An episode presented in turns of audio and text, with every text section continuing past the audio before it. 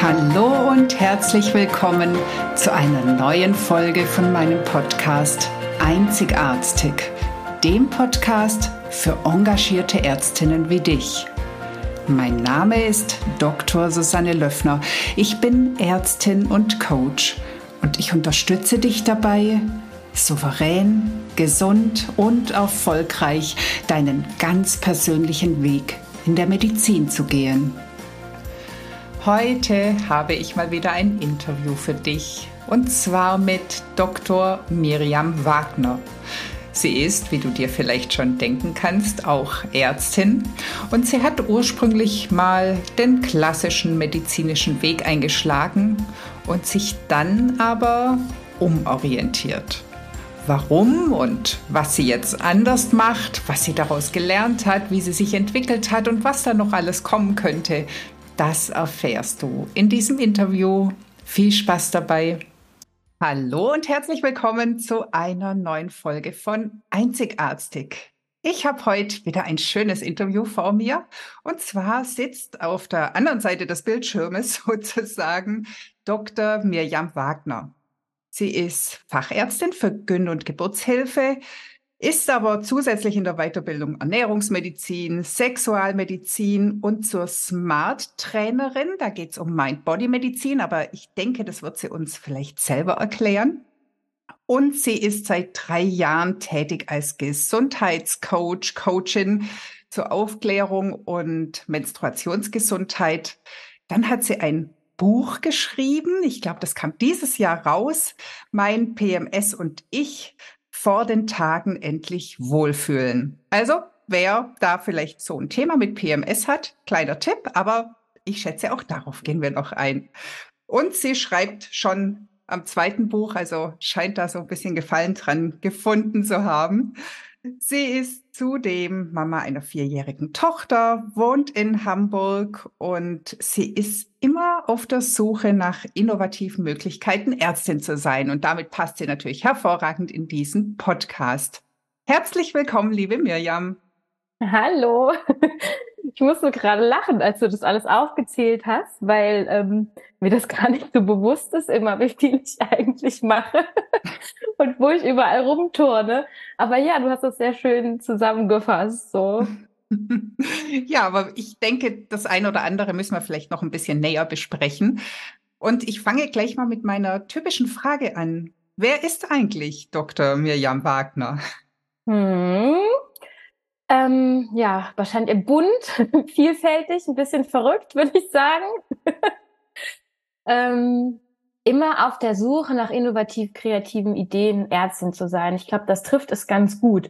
Ich bin so wie viele auch ähm, andere Ärztinnen in meiner Bubble, die ich so habe, so viel viel ähm, interessiert, an so vielen Sachen interessiert. Und das habe ich schon im Studium gemerkt. Eigentlich habe ich mich gar nicht entscheiden können, was ich überhaupt studieren will. So fing das überhaupt schon an, weil ich einfach alles so toll fand. Ich konnte noch nicht mal, äh, ähm, wollte mich ursprünglich wehren, Fächer fürs Abitur abzuwählen, weil man konnte nicht alles belegen und das hat mich tierisch geärgert, weil ich einfach alles so spannend fand und in der Medizin habe ich letztendlich einen Fachbereich gefunden, der so vielfältig ist, weil das so viele verschiedene Themen ähm, ja, des gesunden Lebens vereint. So dachte ich. und ähm, und da fand ich auch alle sehr, sehr viele Fächer super spannend. Und da habe ich dann auch wieder in der Gynäkologie und Geburtshilfe gedacht, Mensch, hier gibt's gesund und krank. Das habe ich sonst mm, gar nicht, gar nicht so viel in den vielen anderen Fächern, die es noch so gibt. Und Nervenkitzel, ich glaube, das gehört auch noch ganz schön zu mir, weil die Geburtshilfe ist so ein Up and Down von ähm, Adrenalin, großer Freude, aber auch großem Leid, wo man so ganz äh, krasse Notfallmedizin ganz schnell machen muss und schnell reagieren muss, damit nichts Schlimmes passiert. Und ja, dieses, ähm, ja, dieses Vielfältige, glaube ich, und auch, auch so ein bisschen dieses, diese Action lieben, ja, das äh, bezeichnet mich schon ganz gut. Mhm. Und da ich so ja dann auch, was heißt an meine Grenzen komme, aber wenn ich merke, hier ist irgendwas, das finde ich nicht zufriedenstellend, dann suche ich schon immer nach Lösungen oder nach Ergänzungen. Und so hat das dann auch angefangen mit den vielen Weiterbildungen, an denen ich gerade dran bin oder die ich beende jetzt in der nächsten Zeit, weil ich gemerkt habe, oh, Gynäkologie finde ich super spannend. Alles, was um das Thema Zyklus zu tun hat, das wurde in meinem Coaching ähm, und in meinem Buch ebenso Schwerpunkt, Mittelpunkt, weil mir das tatsächlich auch in der, in Anführungsstrichen, normalen Medizin in der Klinik und in der Praxis so ein bisschen gefehlt hat in der Intensität. Da habe ich das einfach in meinem ähm, freiberuflichen äh, Tun ähm, integriert und ausgearbeitet. Und ähm, ja, dann dachte ich, gesundes Leben. Moment, da gehört halt noch total viele andere Sachen dazu, zum Beispiel die Ernährung. Warum habe ich da überhaupt nichts gelernt in meinem Studium und in meiner Fachärztinnen-Weiterbildung? Also bin ich jetzt zur Weiterbildung in der Ernährungsmedizin und ja, auch das Thema Sexualität, finde ich, gehört zum gesunden Leben dazu. Da habe ich mich dann auch weiter rein vertieft und ich finde es so spannend, dass du nie aufhörst zu lernen, sondern du kannst immer weitergehen. Ja, das Lifelong Learning, das ist auf jeden mhm. Fall eine mhm. gute Demenzprophylaxe. Okay. Aber ich glaube, es profitieren ja auch total viele davon, von deinem Interesse, weil du ja dann auch wieder die Gabe hast, das dann auch wieder weiterzugeben. Also das ist ja auch unglaublich schön. Und ähm, wie sieht denn jetzt gerade so dein Leben momentan aus? Also was machst du jetzt gerade alles, also abgesehen von vielen Weiterbildungen? Mhm. Ähm, ja, ich bin seit ich Fachärztin bin, tatsächlich aus dem regulären System ausgestiegen. Ähm, ich hatte da eine kleine Odyssee, habe mir viele Kliniken angeschaut und habe einige sehr gemocht auch, aber immer irgendwo gedacht, hm, hier will ich aber noch mal ein bisschen Veränderung reinbringen. Und habe nicht so den Ort gefunden, wo ich vollends zufrieden war und wusste, ich will mein mein Ärztin sein selbstbestimmt gestalten. Ähm, und dann habe ich angefangen, Honorarärztin zu sein. Auch tatsächlich auf dem Hintergrund, dass mein Partner damals ähm, mit vielen meiner Freunden als ähm, Digitalnomade in Spanien immer im Winter gelebt hat. Und ich dachte, aber warte kurz, ich liebe meinen Beruf, aber das will ich auch. Und das hat mir so ein bisschen ermöglicht, ähm, nicht nur ein bisschen, das hat mir ein sehr flexibles Arbeiten ermöglicht, was ich zu dieser Zeit einfach mir immer gewünscht habe, nach so einer langen Phase an ähm, ja, Studium, also es war ja so Schule, Studium, fünf Jahre oder fast fünf Jahre, ich habe zwischendurch eine Weltreise gemacht, aber sehr, sonst sehr striktem Fachärztinnen-Ausbildungswesen mit 60, 80 Stunden Wochen. Und da habe ich gedacht, nee, ich brauche jetzt mal, jetzt mal ein bisschen Arbeitszeiten, die genau das Gegenteil von mir verlangen und mich ein bisschen in meiner freien Entfaltung und Entwicklung unterstützen. Und ja, so hat sich das dann so ergeben, dass ich ähm, dann äh, einfach drei Wochen gearbeitet hatte und drei Wochen in Spanien war. Und im nächsten Winter war ich dann schwanger und sprich äh, war ich dann im Beschäftigungsverbot und konnte dann auch wieder in Spanien sein und meine Selbstständigkeit auf einmal entdecken und entwickeln und habe mein Coaching aufgebaut und an, dann irgendwann noch angefangen, das Buch zu schreiben. Und äh, ja, jetzt bin ich schon wieder seit, ich muss gerade überlegen, meine Tochter ist jetzt vier geworden. Äh, als sie etwas über ein Jahr alt war, bin ich dann wieder eingestiegen in die Honorarärztin-Tätigkeit. Und tatsächlich, da wir so ein als kleiner Gynäkologinnenverein gestartet sind in unserem Team, ähm, ist das äh, ein sehr gutes Teamgefüge geworden, wo ich mich sehr wohlfühle. Und da ich mittlerweile auch selbstständig war, war es für mich wichtig, diese Freiheit zu behalten. Und so bin ich in, meistens in den gleichen Kliniken, muss ich sagen, tätig und äh, mache da Dienste. Bin aber auch in Praxen tätig und mache da ähm, vor allen Dingen in Sommerferien oder in allen Ferien ähm, Sprechstundenvertretung und habe genügend Zeit, meine Selbstständigkeit aufzubauen, in der ich ein Coaching anbiete, in der ich Online-Kurse anbiete zum Thema Menstruationsgesundheit.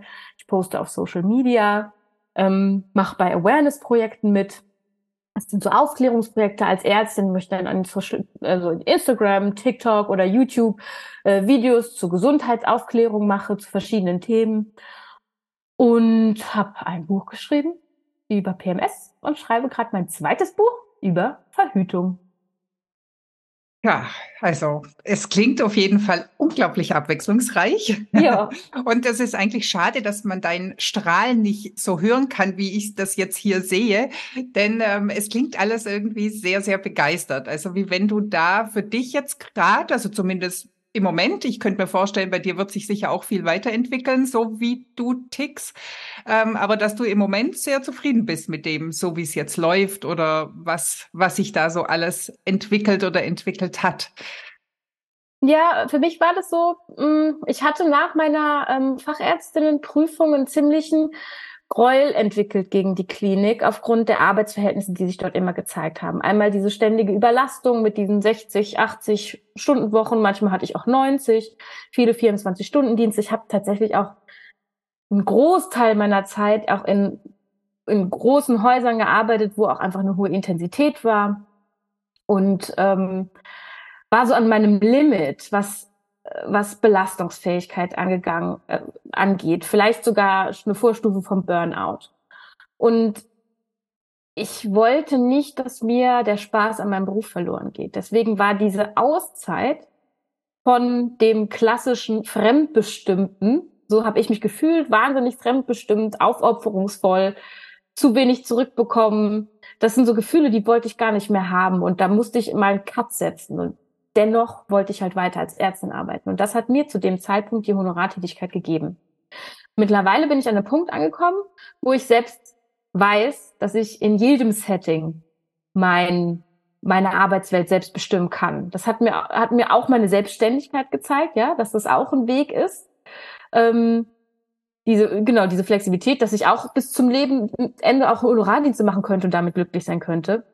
Aber es hat mir nochmal so ein bisschen Türen im Kopf geöffnet, wie ich auch in anderen Settings, selbst in Anstellungen vielleicht, aber auch dazu tendiere ich ehrlicherweise gerade in einem eigenen Praxissetting wieder ein Stück weit zurück ins reguläre System zu gehen und da vielleicht privatärztlich tätig zu sein, erstmal, um das Ganze so anzuschnuppern, ähm, nochmal zum Beispiel die ganzen Themen, die ich im Coaching habe, zurücknehme in ein ärztliches Setting, wo es meiner Meinung nach eigentlich hingehört ähm, gesundheitliche Aufklärung, sexuelle Aufklärung, ähm, Menstruationsgesundheit, Präventivmedizin und das zu verbinden eben mit der Gynäkologie und da gerade Themen herauszunehmen wie das PMS, ähm, wie Endometriose, PCOS, Wechseljahrsbeschwerden, dann langfristig auch all diese es sind ja nicht immer Erkrankungen, sondern auch einfach Zustände im Leben einer Frau, die ähm, und auch Erkrankungen natürlich, ganz wichtig zu sagen, wo es zu wenig Zeit gibt in unserem System und das auf eine Ebene zu bringen, einen Weg irgendwie zu bauen, dass man das als Ärztin ordentlich beraten kann und gleichzeitig honoriert wird. Und an diesen Gedankenspielen arbeite ich gerade, ne? weil das gar nicht so einfach ist bei den normalen Ziffern. Und deshalb auch die vielen Weiterbildungen, weil genau das die Thematiken sind, die ich super spannend finde, aber das natürlich nochmal neue Abrechnungsmöglichkeiten eröffnen wird. Also das ist sehr, sehr spannend.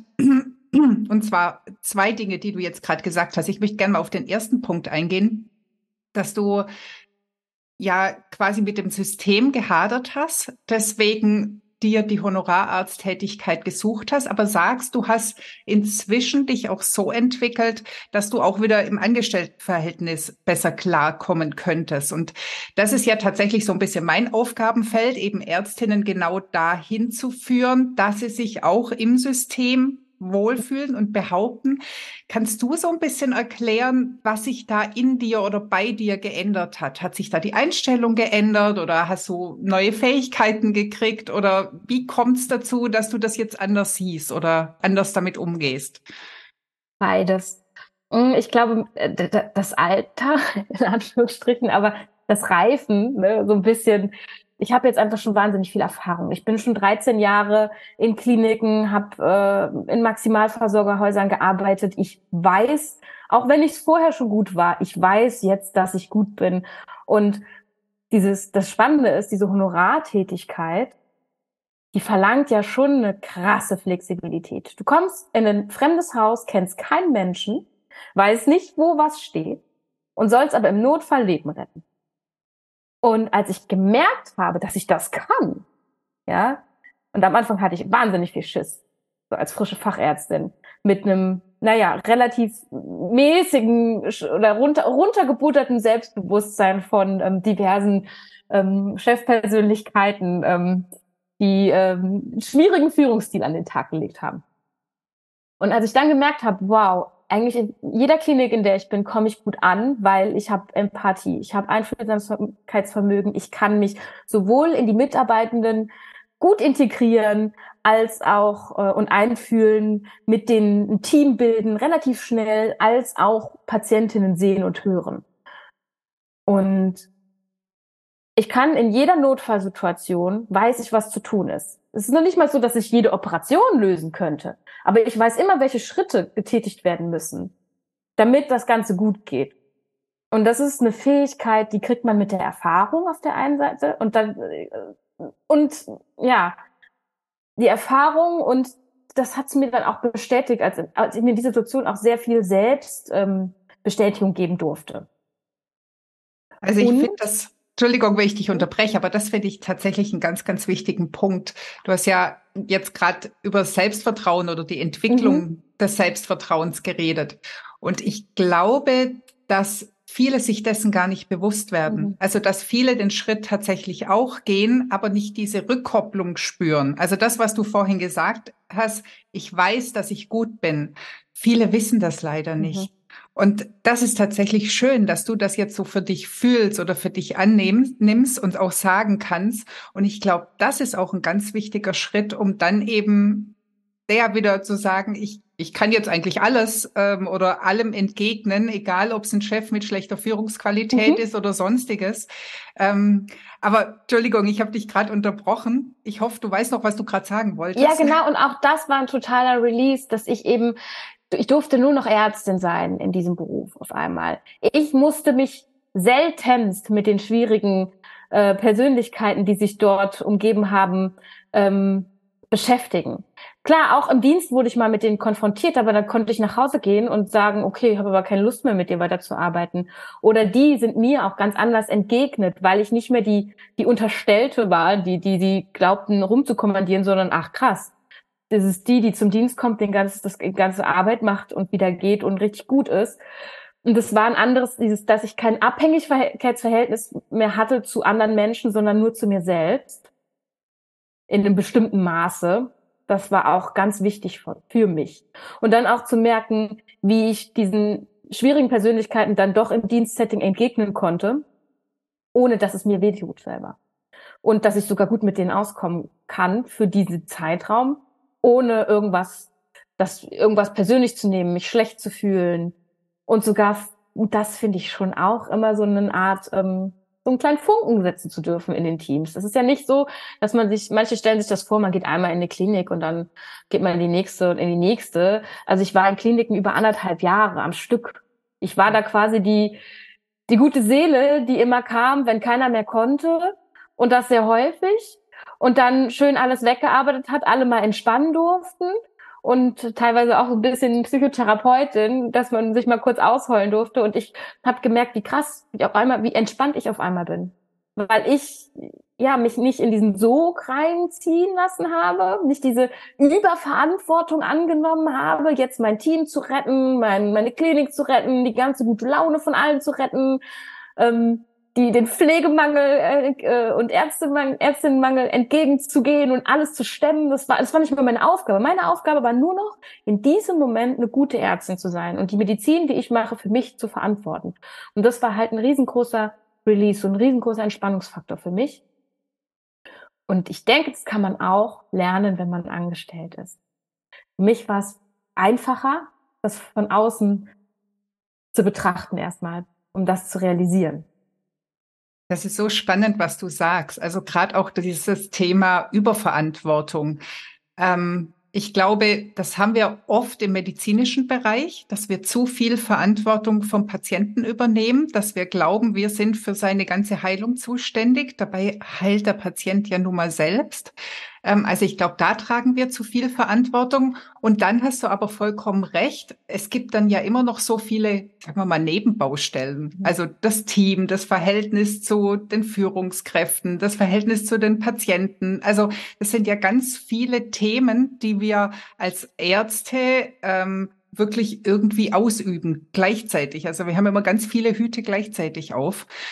Und da kann ich mir natürlich schon gut vorstellen, dass wenn du jetzt quasi nur noch in einer Funktion oder in ein, zwei Funktionen kommst, dass da natürlich viel mehr Kapazität übrig bleibt. Mhm. Aber spannend ist ja trotz allem, dass du dann quasi so mit einem sagen wir, geringeren Erwartungsdruck da reinkommst, ähm, aber gleichzeitig ja dann doch wieder die gute Seele bist und doch wieder, wie du gerade gesagt hast, die Psychotherapeutin.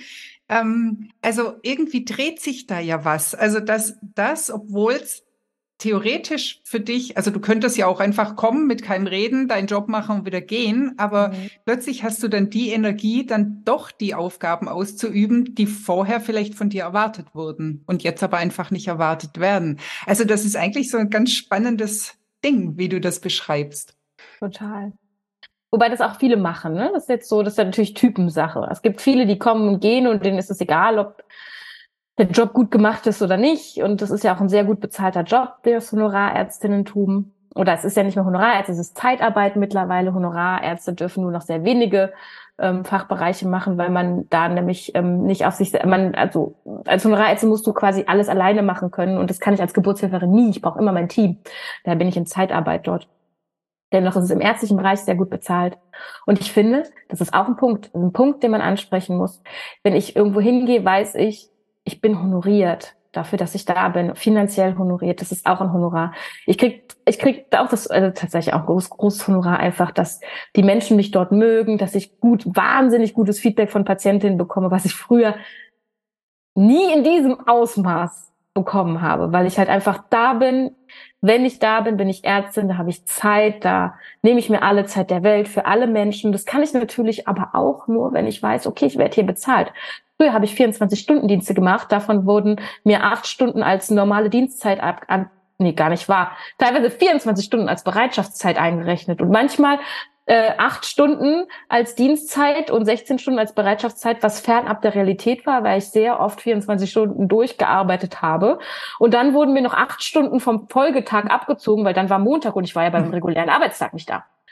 Das ist natürlich unbewusst so ein Schlag ins Gesicht dass man da natürlich jede Sekunde nutzt, um nichts zu arbeiten, sich kurz zu erholen, sich kurz zu schonen, was auch wichtig ist, ne, was ich heute auch viel besser kann.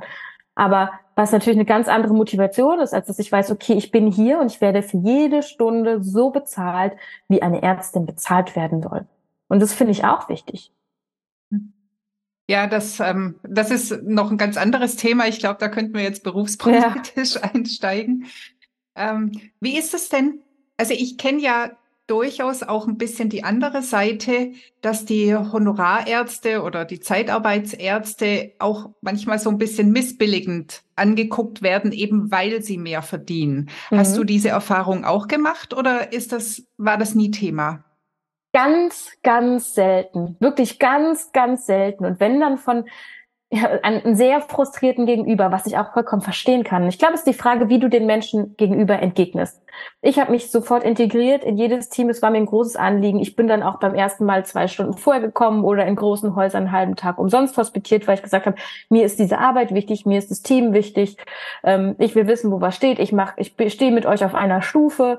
Das habe ich ihnen von Anfang an vermittelt. Das ist auch genau das, was für was ich lebe, was ich einstehe.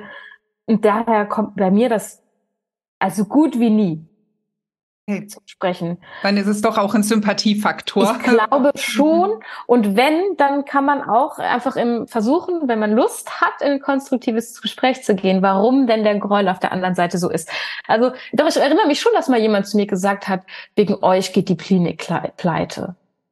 Und das ist natürlich, man kann, man kann, das ist ein kompletter Blödsinn. Nicht, weil ich einen Tag da bin, wenn kein anderer da ist und äh, den Laden schmeiße. Ähm, aber ich glaube tatsächlich, es ist wie du auch, wie du, wie du, wie du erscheinst dort, wie du dich einbringst, wie du, ja, wie du das selbst vorlebst. Und es gibt natürlich auch Negativbeispiele, wie, wie auch in jedem anderen Setting auch. Ja, das ist völlig klar.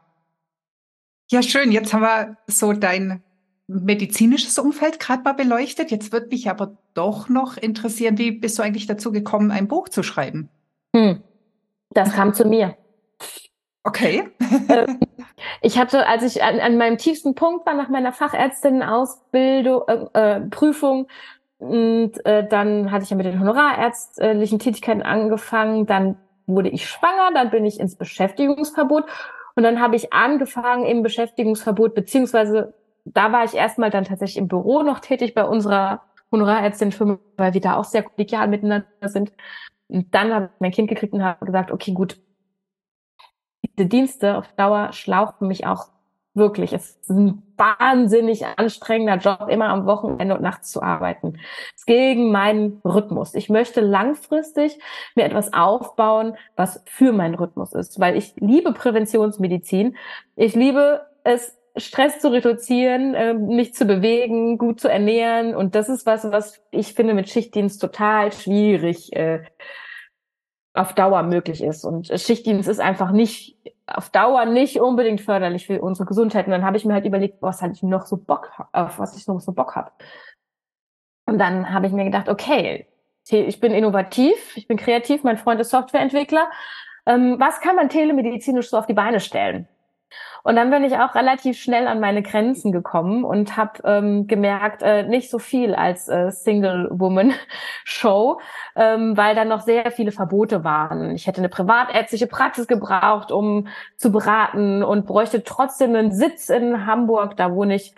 Ähm, und müsste Sprechstundenzeiten vor Ort anbieten. Und dann habe ich angefangen, ähm, einfach ein Coaching zu machen online und dachte, wie? Ähm, kriege ich jetzt Kundinnen, mich kennt ja kein Mensch, über Social Media. Und dann habe ich angefangen, einfach mal zu posten. Ich hatte vorher gar, gar noch nie Social Media gehabt. Ne? Das war jetzt 20, wir sind jetzt 2020.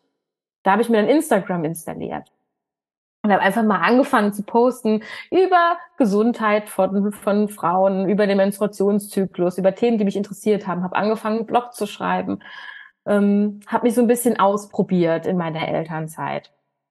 Und zwei Jahre. Genau. Und damals habe ich mir auch ein Vision Board geschrieben. Das muss man auch noch, muss ich, muss ich auch noch dazu sagen, weil es kam nämlich nicht alles so aus dem kompletten Kreativchaos, was ich gemacht habe, sondern ich habe mich tatsächlich, bevor ich hier diese ganze Gründungssache angefangen habe, habe ich mich hingesetzt und habe mir ein Bild gemalt und gesagt, wo will ich eigentlich hin? Was sind eigentlich meine Traumwerte in Sachen Familie, in Sachen Gesundheit, in Sachen Selbstständigkeit, in Sachen Ärztin sein und habe einfach mal so Traumpunkte aufgeschrieben, so wie ich mir das vorstelle. Und da stand halt unter anderem eben auch flexibles Arbeiten, ähm, auch kreativ online arbeiten und irgendwann mal in meinem Leben äh, Online-Kurse machen und irgendwann in meinem Leben mal ein Buch schreiben. Aber dieses Thema irgendwann mal in meinem Leben mal ein Buch schreiben, habe ich so ungefähr als, ja, so Irgendwann. ähm, und dann habe ich das Ganze zwei Jahre gemacht mit Posten, mit ein bisschen Coachen, aber halt so nebenbei mir eine Webseite gebaut, mir so ein bisschen Profile erarbeitet, die ersten Online-Kurse gestartet und auf einmal kam der Verlag über Social Media zu mir, weil offensichtlich hatten die so so Scouts online, die so zu bestimmten Themen ähm, geguckt haben, wer da so postet, haben sich meine Sachen angeguckt und haben mich gefragt, willst du nicht ein Buch schreiben? Wir suchen gerade eine Autorin zum Thema PMS und wir haben gesehen, du postest da schon seit ungefähr anderthalb Jahren drüber. Du kennst dich wohl aus als Gynäkologin, kann das sein? Das ist und ja so schön. kam das Buch zu mir. Perfekt, perfekt. Lange, lange aus, aus, ausgeholt dafür. Und ähm, wie ist es, so ein Buch zu schreiben? Also ich habe noch nie eins geschrieben. Ich kenne zwar einige um mich rum, die, aber wie, wie, wie läuft sowas ab? Also ich kann mir das gar nicht so richtig gut vorstellen. Ja, nur meine, meine ähm, Geschichte erzählen. Ja, ähm, ich glaube, es ist wichtig, da naiv dran zu gehen, in so vieles. es ist ganz schön viel Arbeit, wenn man es, ja gut, wie, wie, wenn man es gut machen will. Ich glaube, ähm, ist alles viel Arbeit irgendwie. Ähm, ich habe das ja nebenbei gemacht. Ich habe trotzdem Dienste ge gemacht, weil ähm, vom Buchschreiben wird man nicht reich. Spoiler, das ist eher eine Leidenschaft, der man nachgeht. Und es ist natürlich ein Markenaufbau, ganz klar, dass man nochmal als Expertin mehr positioniert wird. Ich habe das ähm, neben in meinen Nachtdiensten, wenn sie ruhig sind, gemacht, äh, an Wochenenden, immer abends, wenn ich noch äh, Zeit hatte und meine Tochter geschlafen hat, habe ungefähr von April bis, bis äh, 1. Februar daran geschrieben. Okay. Ähm, schon eine ganz schöne Zeit. Also schon eine ganz schöne Zeit und das wirklich in jeder freien Minute, die ich hatte. Und ähm, das ist schon, ähm, sind sieben oder, also bei mir waren es eben sieben, sieben Monate, ne? wenn wir jetzt richtig ein bisschen mehr. April, Mai, Juni, Juli, August, September, Oktober, November. Nee, zehn Monate fast hatte ich sogar.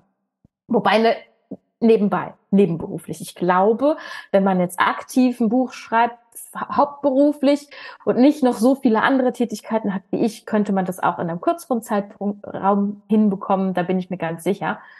Ähm, ist auf jeden Fall eine sehr, sehr intensive Zeit, weil schon wieder was Neues ist. Was Neues, wo man keine Ahnung hat, wo das hinführt. Man vielleicht Fehler macht. Mir hat es ganz doll geholfen, dass ich vorher schon so viel geschrieben habe. Ich habe ja zwei Jahre vorher mindestens mindestens zwei Jahre vorher schon auf Social Media sehr regelmäßig, relativ regelmäßig gepostet und einen Blog geschrieben. Ja, hätte ich das vorher nicht gemacht, hätte es noch länger gedauert, glaube ich.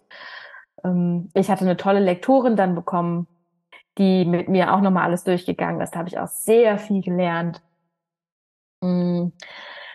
Es war auf jeden Fall sehr viel, sehr viel Bauch, Bauchkitzel, Nerven, Nervenkitzel, äh, ob ich fertig werde, ob ich die Deadlines einhalten kann. Und jetzt geht das Ganze weiter, weil jetzt kommt ja das Marketing. Man kann ja schöne Bücher schreiben, aber wenn man niemanden kennt ähm, und es gibt keinen Vertrieb, dann ähm, kommen die Bücher nicht an den Menschen und da mhm. sollten sie ja hin.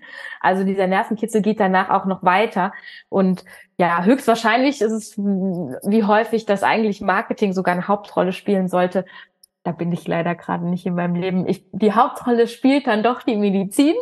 ähm, das ist aber auch in Ordnung. Und ähm, ja, da, da befinde ich mich gerade und dennoch hat es mich so geflasht. Ich bin jetzt ganz oft in Podcasts und ähm, in Zeitungen, werde interviewt noch. Das sind, es ist ganz viel Arbeit, die dann im Nachhinein kommt, wenn, wenn man das Buch verbreiten möchte. Ne? Ähm, gibt verschiedene Interviews, ja, Kurse, Workshops dazu, damit ähm, das sich langsam entfalten kann. Das ist dann auch nochmal äh, bestimmt ein Jahr, wahrscheinlich anderthalb Jahre intensive Arbeit, die man dann auch nochmal daneben bei reinsteckt. Dem darf man sich bewusst sein. Aber es ist ein Herzenswerk. Niemand sollte ein Buch schreiben, wenn es nicht das Herzenswerk wäre, weil sonst wird man, glaube ich, total crazy. ähm, von daher ist es auch vollkommen in Ordnung. Und so, so viel Herzenswerk, dass ich gleich jetzt das zweite Buch hinterher schiebe, weil ja, genau. ein bisschen verrückt ist, aber das Thema Verhütung hat immer noch nicht die Bühne, die es braucht und ich fühle mich sehr berufen, die dem zu geben. Und jetzt weiß ich schon, wie es geht mit dem Bücherschreiben. Jetzt geht's auch schneller. Also ich drücke dir auf jeden Fall ganz fest die Daumen, dass das Marketing noch so richtig anläuft und du ähm, da wirklich dein Herzens Wunsch, dein Herzensprojekt unter die Leute kriegst und wie ich ganz am Anfang schon gesagt habe, dass du wirklich, also dass andere auch profitieren von dem, was du mhm. alles an Zeit und Liebe da reinsteckst oder reingesteckt hast. Also wer weiß, vielleicht ist ja hier auch die ein oder andere Hörerin. Ich ähm, sag gerade noch mal ähm, mein PMS und ich, ne? So mhm. heißt's. Mhm. Vor den Tagen endlich wohlfühlen. Genau. Also für alle, die da vielleicht das ein oder andere Problemchen noch haben. Ja, voll. Ich habe noch eine andere Frage. Mhm. Nein, vorher möchte ich noch mal kurz auf das Vision Board eingehen, das du gesagt hast. Das fand ich nämlich sehr, sehr spannend, weil du da ja beschrieben hast, dass da, also was sind so deine Wünsche? Und da kam auch die Familie drin vor. Mhm.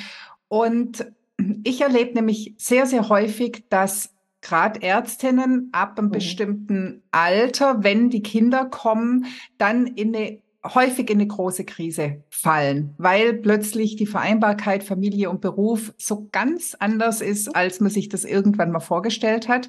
Also ich weiß das noch von mir. Ich hatte auch irgendwann mal den naiven Gedanken, ähm, dass das alles irgendwie so parallel, ne, möglichst vier Kinder und dann noch Job und ich weiß nicht was, Karriereleiter hoch.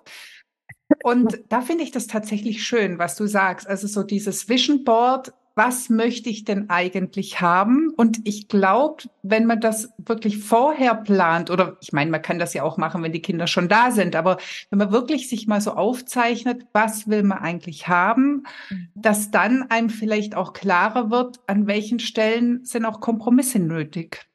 Weil ich glaube, das ist der ganz springende Punkt. Also die eierlegende Wollmilchsau gibt's leider nicht. Also wir müssen auch immer irgendwo Abstriche machen, um letztendlich uns da nicht völlig kaputt zu machen. Und das fand ich sehr schön, dass du das jetzt gerade so erwähnt hast. Ja, total. Ich glaube, ich hatte zwei große oder drei große Punkte wahrscheinlich, die mich an diesem Turning Point ähm, begleitet haben. Und das war auch das Gesündeste in meinem Leben, was ich jemals gemacht habe, mir mal zu visualisieren, wo will ich eigentlich hin und wie viel, wie bewerte ich welchen Bereich in meinem Leben, wie wichtig sind mir die und wo bin ich denn dann bereit, auch Abstriche zu machen? Ein großer Zeitraum meines Lebens war das Studium und die Karriere in Anführungsstrichen, die traditionelle klassische Karriere als Ärztin ganz weit vorne. Ich habe ja schon gesagt, wie viele Stunden ich gearbeitet habe. Da war, obwohl ich, ich habe mich echt bemüht, noch viel Zeit für meine Freundin zu haben und ähm, für meinen Freund dann eben auch. Und dennoch, da war klar, der Fokus an erster Stelle Fachärztin sein. Und ich habe gar nicht geguckt, was kommt dann und was mag ich noch, sondern die anderen Sachen habe ich so einge, eingespeist in meinem Leben, wie es noch so gepasst hat. Und zum Glück hatte ich nicht so viel Bedarf an Schlaf, dachte ich. Ähm, und da jetzt mal das erste Mal im Leben zu gucken, okay, was gibt mir eigentlich Kraft? Was gibt mir Energie? Was macht mir Freude? Und wie viel Freude macht mir was? Wie viel brauche ich von was? Und darf ich mir das auch zugestehen, dass mir nicht nur das Ärztinsein Freude bereitet, sondern dass es mir auch sehr viel Schmerz bereitet und andere Bereiche ganz dringend in meinem Leben mehr Aufmerksamkeit bekommen dürfen, weil die mir noch viel mehr Energie und Freude geben und das so quasi was äh, am Ende des Tages übrig bleibt, mich glücklich macht, mich erfüllt ist. Und wie kann ich das pflegen? Ich weiß auch, dass mein Partner damals zu mir gesagt hat, so kurz nach der Facharzt- oder Ärztinnenprüfung, naja klar, du kannst jetzt natürlich Oberärztin werden in der Klinik, aber dann sehen wir uns halt gar nicht mehr. Und ähm, weiß nicht, was, was, was das für eine Beziehung ist. Ohne mir jetzt eine Pistole auf die Brust zu setzen, hat er schon gesagt, überleg halt mal, was du willst. Und das war zum Beispiel ganz gut, da auch diesen Kontrast zu haben in meinem Freundeskreis von Digitalnomaden, die halt richtig geile Jobs hatten, super gut verdient haben, mehr als ich, ein Drittel, wenn es hochkommt, so viel gearbeitet haben wie ich und auch noch in Spanien abgehängt gehangen sind, gehängt haben, also egal. Und ähm, da dachte ich so, boah, hier läuft irgendwas ganz katastrophal schief, weil ich kann mir das auch sehr wohl, sehr gut vorstellen, genau diesen Lifestyle zu haben. Und damit wäre ich auch sehr glücklich. Und ich will irgendwann später Kinder haben. Ich will nicht diejenige sein, die dann Nein sagt. Und ich will auch nicht in einem Beruf sein, wo mir dann irgendwann sagt, du bist jetzt eine schlechte Ärztin, weil. Und da ich mich selber noch nicht so gut abgrenzen konnte von diesen Hierarchien und diesen ja, diesen, diesen Stimmen, wo ich gemeint habe, die dürfen mich bewerten, die können mich bewerten von oben, weil die halt höher stehen als ich, musste ich mich da rausziehen und abgrenzen und mal, mal meinen Kopf ganz öffnen und so. Also ich finde das ganz wertvoll, was du sagst. Und ähm, ich glaube, du hast für dich auch so deinen eigenen Weg gefunden. Und das ist so das, was ich immer allen ans Herzen lege. Ähm, jeder ist anders gestrickt. Jeder hat irgendwo, der eine, der möchte vielleicht wirklich mehr Karriere machen und dafür sind Kinder nicht, nicht ganz so wichtig. Oder der andere, der möchte eben viel mit Zeit mit den Kindern verbringen. Und ein dritter hat irgendein Hobby, das ganz, ganz wichtig ist. Mhm. Und so darf doch jeder für sich seinen Weg finden und muss sich nicht in irgendeine Schiene pressen lassen, wie das ja leider in der Medizin häufig der Fall ist, dass man irgendwie so ja, wie da so reinwächst, ne? So alle anderen haben es auch so gemacht, also macht man es jetzt auch so und irgendwie irgendwann knarzt und quietscht's. Ja, und auch noch die Lebensphase, ne? Ich meine, diese Phase war wichtig für mich, ja. Ich habe wirklich viel gelernt in dieser Zeit. Ja, ganz viel. Ich wäre nicht heute da. Ich wäre nicht die Honorarärztin, die alles, äh, jedes Feuer löschen könnte, hätte ich nicht in dieser riesen Klinik gearbeitet. Da wäre ich jetzt nicht. Und dafür bin ich total dankbar. Aber das bin ich jetzt nicht mehr. Und mhm. das zu akzeptieren oder das, das überhaupt sich zu trauen, das herauszufinden, dass man es jetzt nicht mehr ist. Ich glaube, dadurch entsteht ganz viel Unzufriedenheit in der Klinik, weil wir alle so diesen vorgefertigten Weg haben. So muss es aussehen. Ähm, super Abi, Studium in Regelzeit, habe ich alles. Ähm, dann Fachärztinnenzeit in Regelzeit. Zum Glück habe ich zwischendurch die Pause gemacht und habe die Weltreise ähm, zwischendurch gemacht. Niemand hat mir, obwohl alle meine Kolleginnen mir das ähm, so ein bisschen ans Herz gelegt haben, oh, bist du dir sicher, dass du jetzt neun Monate reisen willst? Das steht dann in deinem Lebenslauf und das kommt schlecht an. Pustekuchen, war das Beste in meinem Lebenslauf. In jedem Einstellungsgespräch war nur Thema, wo ich überall auf der Welt war.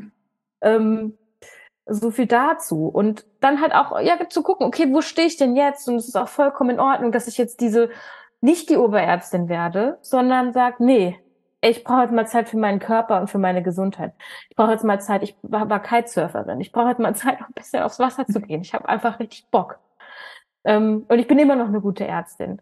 Und heute, wenn ich in der Klinik bin, werde ich ständig gefragt, ob ich die und die Stelle übernehmen möchte. Und ich sage aber nein, weil es passt heute nicht mehr zu mir. Vielleicht passt es in zehn Jahren wieder zu mir. Das kann gut sein. Ich bin dem total offen. Ich liebe die Geburtshilfe. Ich merke nur gerade, jetzt passt es nicht mit meiner kleinen Tochter. Vielleicht kommen noch welche dazu. Ähm, mit meinem Partner, mit der Situation, in der wir uns familiär befinden, ob das ist, äh, ne, es gibt ja auch Menschen, die haben dann pflegebedürftige Eltern oder ähm, andere Sachen, die vielleicht problematisch sind, die auf jeden Fall Aufmerksamkeit fordern, die total wichtig sind, die nicht wegen so einem in Anführungsstrichen blöden Job, der einen vielleicht mega unzufrieden macht, dann so auf der Strecke bleiben sollen, ja. Und ähm, Wahnsinnig inspirierend finde ich die Generation Z, über die gerade sehr, sehr, sehr viel geschimpft wird, weil die das machen, was ich jetzt mache, was ich erst nach 14 Jahren oder 13 Jahren Ärztin sein gelernt habe, meine Grenzen setzen. Der einzige Unterschied ist, dass ich eben schon 14 Jahre auf dem Buckel habe und man bei mir mittlerweile sagt, ja gut, die darf das jetzt auch. Mhm. Du hast es dir verdient, ne? Bullshit. Ich finde es super, dass die das machen. Sonst ändert sich nämlich nichts daran. Ganz toll. Das waren so viele Jahre Leid, wo ich mir das nicht zugestanden habe. Und ich finde es ganz toll, wenn die jungen Menschen heute schon hingehen und sagen, warte kurz, Überstunden werden nicht aufgeschrieben. Ähm, das ist gegen das Gesetz. Oder ähm, ich brauche Erholungszeit. Äh, tausend Sachen könnte ich dir aufzählen über Innovationen, die dringend nötig sind in unserem Gesundheitssystem. Und das einzige oder der erste Schritt, den wir machen dürfen, ist Grenzen setzen. man hat ja trotzdem und man kann, niemand kann mir erzählen, dass die jungen Ärztinnen und Ärzte faul sind, weil kein fauler Mensch, sowieso ist es ein bescheuertes Wort, ne? Aber kein fauler Mensch schafft ein Medizinstudium. Punkt. Also, nee, die ja. sind einfach ähm, viel, oft, oftmals viel näher bei sich selbst, kennen ihre Grenzen besser, setzen die durch. Von mir aus dürfen sie sie auch äh, überbordend noch strenger durchsetzen, damit da auch was ankommt. Und ähm, ich finde das sehr bewundernswert und sehr wichtig für unsere weitere Entwicklung, damit da jetzt mal ein Cut kommt. Ja, auf jeden Fall. Und mal ganz davon abgesehen, ich glaube, es war sogar Sokrates, der ähm, schon geschrieben hat, dass die Jugend so anstrengend wäre, weil sie so viel verändern möchte. Also äh, ich glaube, das Thema ist ziemlich alt. Und wenn wir jetzt über die Generation Z schimpfen, dann wird irgendwann die Generation Z wahrscheinlich auch über, ich weiß nicht, wie es dann heißt, ja. sich beschweren. Ich glaube, da können wir ganz locker drauf gucken, aber du hast vollkommen recht. Es muss im System was passieren und ähm, es ist wunderbar, dass es Menschen gibt, die da anfangen, ähm, etwas zu ändern. Also aber eigentlich wäre das jetzt gerade schon ein wunderbarer Abschluss, aber ich habe trotzdem noch eine ganz kurze andere mhm. Frage und zwar, was ist denn eine Smart Trainerin? Ah, stimmt. Stressmanagement und Resilienztraining bedeutet das. Mhm. Ja, ich habe ähm, ich habe ja schon am Anfang gesagt, ich war schon ziemlich nah am Burnout. Ganz klar. Burn-on wäre jetzt wahrscheinlich der richtige Begriff, dieses kurz davor, weil ich einfach während meiner Fachärztinnen-Ausbildung absolut meine eigenen Bedürfnisse unterdrückt habe, um da zu performen. Und ich hatte Dauerstress, habe mich wahnsinnig schlecht ernährt, wenig Sport gemacht. Ja, ungefähr alles, was ungesund ist, war meins. Ähm, und ähm, ich, ich glaube, es ist so ein typischer ärztlicher Weg, sich Hilfe zu suchen, eine Weiterbildung zu machen. ja, so, genau. Ähm, genau, und ich bin dann auch eben auf diesen äh, Smart Trainer, auf die Mind Body Medizin gestoßen, habe mir das zuerst in Essen angeguckt. Da gibt's ja die Weiterbildung zu Mind Body Medizin und dann habe ich geguckt, woher haben die das denn gelernt? Und dann habe ich auf einmal gesehen, aha, das äh, Benson Henry Institute in Boston, äh, Massachusetts, oh, oh Gott, dieses Wort, der Bundesstaat. Ähm, das ist ein Harvard-zertifizierter Kurs. Und da dachte ich so, okay, nee, ich will das eigentlich da lernen, wo die das gelernt haben. Habe auch jemanden kennengelernt, der dort die Weiterbildung gemacht hat und äh, oder die dort die Weiterbildung gemacht hat. Und die hat gesagt, es hat ihr wunderbar gefallen. Und dann habe ich da erstmal den Patientinnenkurs belegt und dachte so, oh, das ist so balsam für die Seele. Ich habe Lust, diese Skills nicht nur für mich weiter zu praktizieren, sondern die auch in meine Kursangebote und dann später auch in meine ärztliche Tätigkeit, sollte ich meine Praxis haben, einbauen zu können. Und ja, da bin ich jetzt gerade bei meinem ersten Kurs, der demnächst stattfinden wird. Also wer mir auf Instagram folgt, da wird bald sehen, dass ich meinen ersten Kurs äh, launche. Dafür suche ich dann auch noch ähm, Menschen, die mitmachen wollen, um ein bisschen resilienteres, entspannteres äh, Alltagsleben zu gestalten. Macht wahnsinnig viel Spaß. Mir hat der Kurs unfassbar viel gebracht. Unfassbar viel Ruhe, unfassbar viel Gelassenheit. Und das waren ähm, Elemente, die ich, glaube ich, am Anfang bei meiner Vorstellung nämlich auch nicht gesagt habe. Die sind keine Grundelemente, die in mir geruht haben oder die ich gelehrt, gelernt bekommen habe, wie ich zu sein habe oder wie ich sein kann. Und das hat mir total viel geholfen, um mich einfach zu erden. Ja, schön. Ja, dann hoffe ich, dass du da viele Teilnehmer findest, mhm. die dann auch diese Ruhe und Entspannung erleben dürfen. Ja, super. Ich würde jetzt noch meine üblichen drei Abschlussfragen mhm. stellen, damit wir so langsam den Landeanflug angehen können. Und zwar hast du ja vorhin schon gesagt, dass dir schon vorm Abi ähm, schwer fiel, dich für irgendwas zu entscheiden. Gibt es denn einen alternativen Berufswunsch?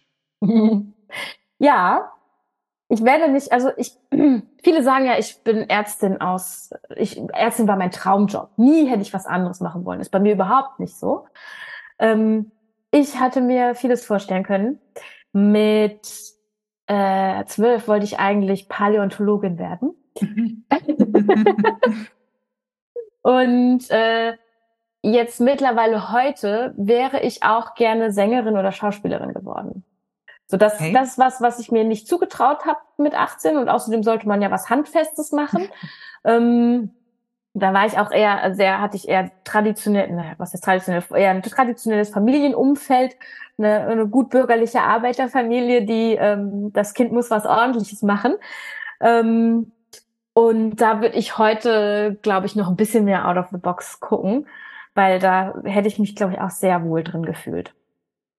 Vielleicht kannst du ja noch Speakerin werden oder so. Dann Bin hast du schon. die Bühne trotzdem. Ach, bist du schon? Okay. ja, ich gehe langsam durch meine, ich merke das jetzt auch, also singen tue ich auch schon länger, ähm, aber ich merke das auch jetzt durch die Tätigkeit auf Social Media und ähm, dass wir da Awareness-Videos drehen mit einer Medienagentur und ähm, ich merke, dass mir das unfassbar viel Spaß macht, vor der Kamera zu stehen und ähm, das ist definitiv noch eins der Dinge, die ähm, die zu meiner Beschreibung dazu gehören dürfen. Das ist ja wunderbar, dass wir das noch am Schluss geklärt haben. wir hatten ja schon das Vision Board, was ja so ein bisschen die, die Zukunft beschreibt. Hast du denn auch eine Löffelliste? Also eine Liste, auf der steht, was du noch alles erleben möchtest, bevor du den Löffel abgibst? äh, nee, habe ich tatsächlich keine. ähm, ein Ding, aber ich weiß nicht, wenn ich das jetzt sage, dann setze ich mich wieder selber unter Druck will, wollte schon immer mal ähm, in mich selbst begleiten können beim Gesang auf einem Instrument. Mm, okay. Das, äh, ich, ich spiele so ein bisschen Klavier, ein bisschen Gitarre, aber nichts, was ich so selber. Also da, da, da habe ich dann gerade noch nicht mir das das Zeitfenster eröffnet oder mir das gegönnt, mir dafür Zeit zu nehmen, noch ein Instrument professionell zu lernen. Und irgendwie, vielleicht, vielleicht ist das das, das, das realistischere Backe-Ziel, dass ich irgendwann mal in der Band spiele.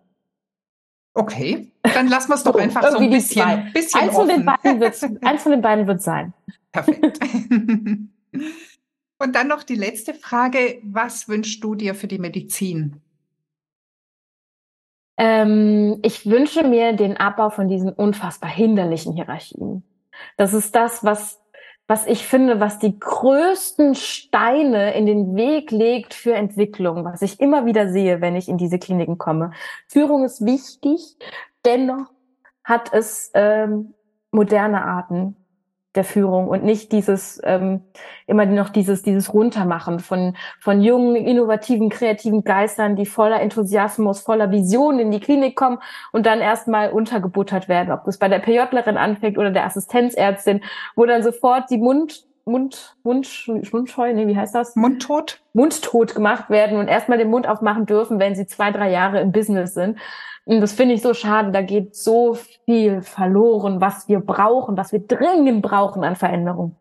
Und dann einfach neue, dass neue Kommunikationsstrukturen entstehen, ähm, Kommunikation auf Augenhöhe, ähm, Teaching, dass wir es schaffen, diese, diese, diese ganzen ähm, Ideen der neuen Generation, diesen ganzen Aufwind mit einzubauen und trotzdem diese wahnsinnig wichtige Erfahrung aller großen Menschen dabei nicht verlieren, sondern dass wir es schaffen, da ja eine Ebene zu finden, wo wir von beiden Seiten profitieren können. Und ich glaube, es ist ganz wichtig, dass da erstmal diese hinderlichen hierarchischen Strukturen erstmal irgendwie zur Seite genommen werden und endlich mal kommuniziert wird auf Augenhöhe. Ich glaube, da haben wir ganz viel Potenzial nach oben und auch ganz viel Potenzial, dass sich daraus ganz viel entwickeln kann.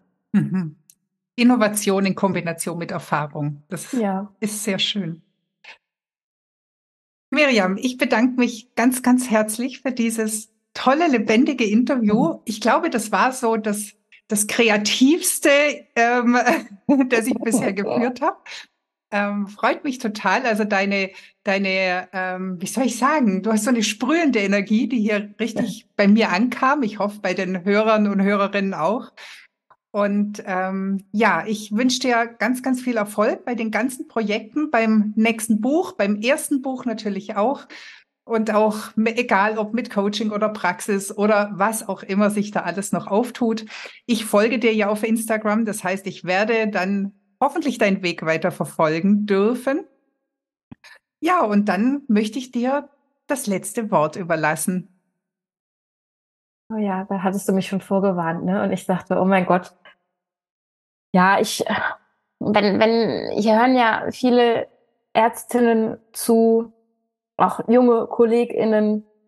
Und ähm, da würde ich gerne motivieren, schaut über den Tellerrand, traut euch. Wenn euch irgendwas nicht gut tut, dann sprecht das an.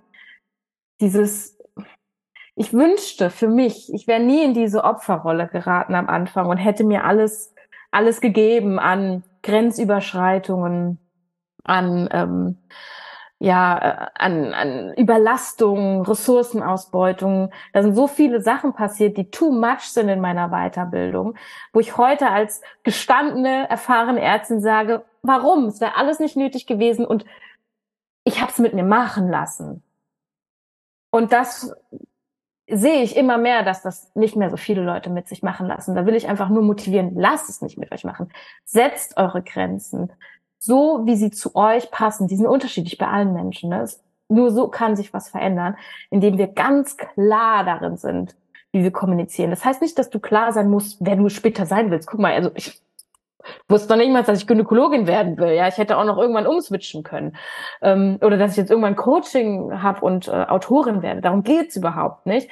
Aber es geht halt einfach in diesem, in, in dem Moment, in dem du gerade bist, klar die Grenzen zu setzen, klar zu kommunizieren, was für dich geht, was für dich nicht geht und ähm, sich schon immer hin und wieder ein bisschen die Ziele zu setzen. Die müssen nicht eingehalten werden, ne? aber dieses Vision Board, das hat mir schon auch sehr geholfen, dass man sich vielleicht so einen Jahresplan macht oder Reflexion macht und guckt, okay, das war cool, das war weniger cool, da will ich hin, mal gucken und dann immer wieder anpassen. Da ich war sehr naiv und blauäugig und habe mir viel gefallen lassen über viele Jahre und es hätte, das, das könnt ihr besser.